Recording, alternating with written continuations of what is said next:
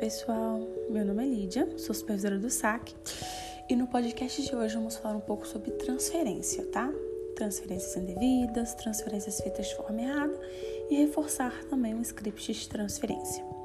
Bom, é muito importante deixar alinhado que a transferência ela só deve ser feita quando solicitada pelo cliente e, se necessária, ser feita também, né? Algum assunto que de fato é resolvido em outro setor, que não é da nossa alçada de atendimento, e aí sim devemos transferir o cliente para o setor é, que vai resolver o problema dele, né? Vai conseguir dar a solução para o cliente.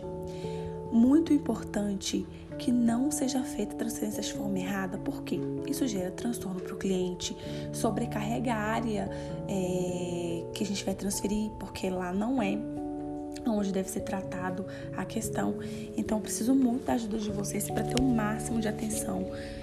É, consultar a base, perguntar ao supervisor, mas não fazer transferências de forma indevida, tá? O cliente ele vai para lá, não vai conseguir ter o problema dele resolvido, vai, ele, eles vão pedir o retorno para o cliente. Isso vai gerar uma satisfação enorme pode gerar reclamação, então preciso muito da ajuda de vocês, tá? Quanto a isso. É, transferir de forma indevida se caracteriza aí como uma omissão de atendimento, porque você é, deixou de prestar o atendimento que era da sua alçada para o cliente para transferir para outro setor. Então é algo muito grave. É, e é muito importante ressaltar também que, de fato, quando, é, quando vamos transferir o cliente de forma devida, exemplo, o cliente ligou, pediu para falar na ambulância que ele precisa de uma remoção domiciliar nós devemos falar, fazer o script, não é simplesmente transferir, não. Realizar o script de transferência, informar que ele está sendo transferido, que se a ligação por, por, por algum motivo venha a cair ou ser desconectada, né? Ele ligue no, no número onde ele vai conseguir falar direto com o setor. Então, assim, tomar muito cuidado e ter muita sensibilidade com esses atendimentos, tá bom? Então, agradeço a atenção de vocês e conto aí pra gente não ter é, esse tipo de falha no atendimento.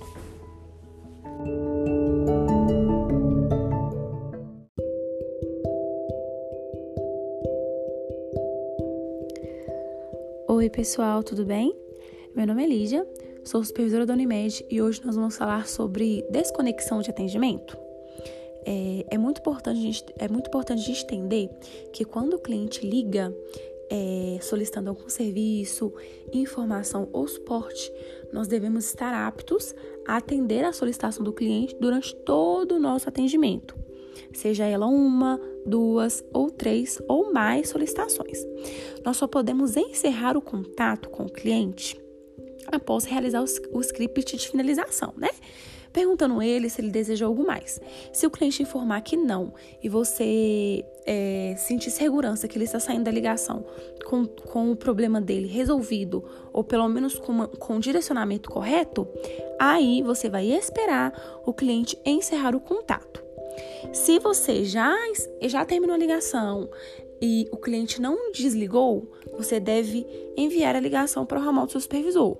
Nós não podemos desconectar chamadas de forma alguma, muito menos sem ter resolvido o problema do cliente. Isso pode gerar uma rechamada, uma insatisfação por parte do cliente, uma reclamação na nossa ouvidoria e pode colocar a qualidade do nosso serviço à prova. Então, eu conto muito com vocês pra gente não ter esse tipo de desvio, tá? Porque é seríssimo, é muito grave. E assim, contem comigo para o que precisar, tá? Então, assim, zero desconexão e fazer com que o cliente saia aí da, da chamada totalmente satisfeito com o nosso atendimento. Um beijo e até a próxima.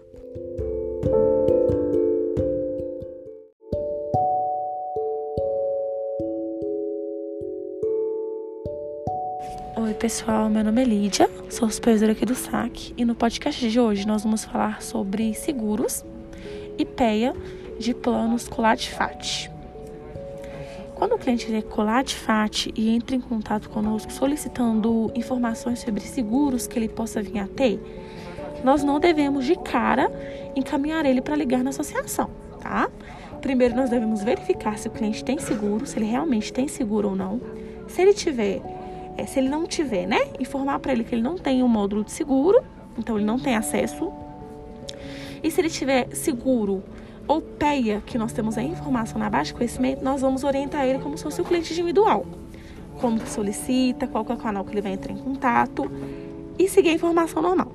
Agora, se tiver outro seguro que não é vinculado ao Unimed BH e sim à associação, aí sim, nesse caso, devemos encaminhar o cliente para a associação, ok? Então é muito importante a gente sempre prestar o atendimento para o cliente e nunca de cara antes, né, de fazer a investigação do sistema, encaminhar ele para a associação, porque tem informações aqui que a gente pode passar, tá bom? Então eu conto com vocês. Tenham aí um ótimo dia de trabalho. Tchau, até a próxima.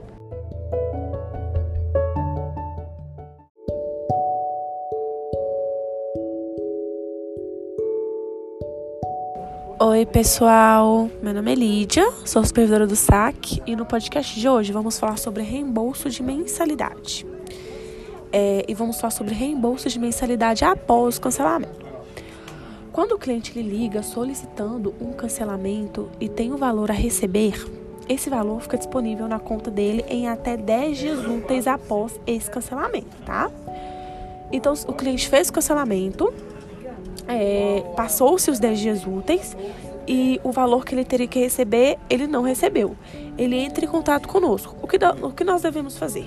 Primeiro, avaliar os dados bancários, né, lá no sistema, lá nos salutares, corrigir os dados bancários, né, caso seja necessário, e se não tiver os dados bancários, incluir os dados bancários, e depois avaliar. Ele tem a CI aberto?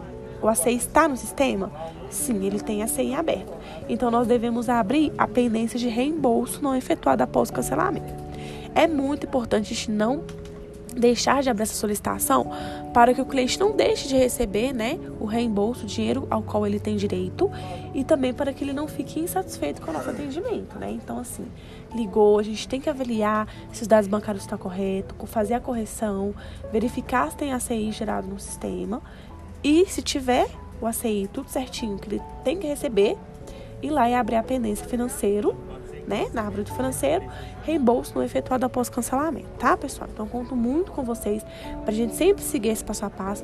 Tem todas as informações na base, não só para reembolso de mensalidade por motivo de cancelamento, mas também por motivo de óbito e pagamento em duplicidade, né?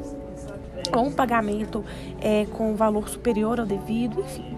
Na base tem todo o passo a passo, todas as informações que vocês precisam.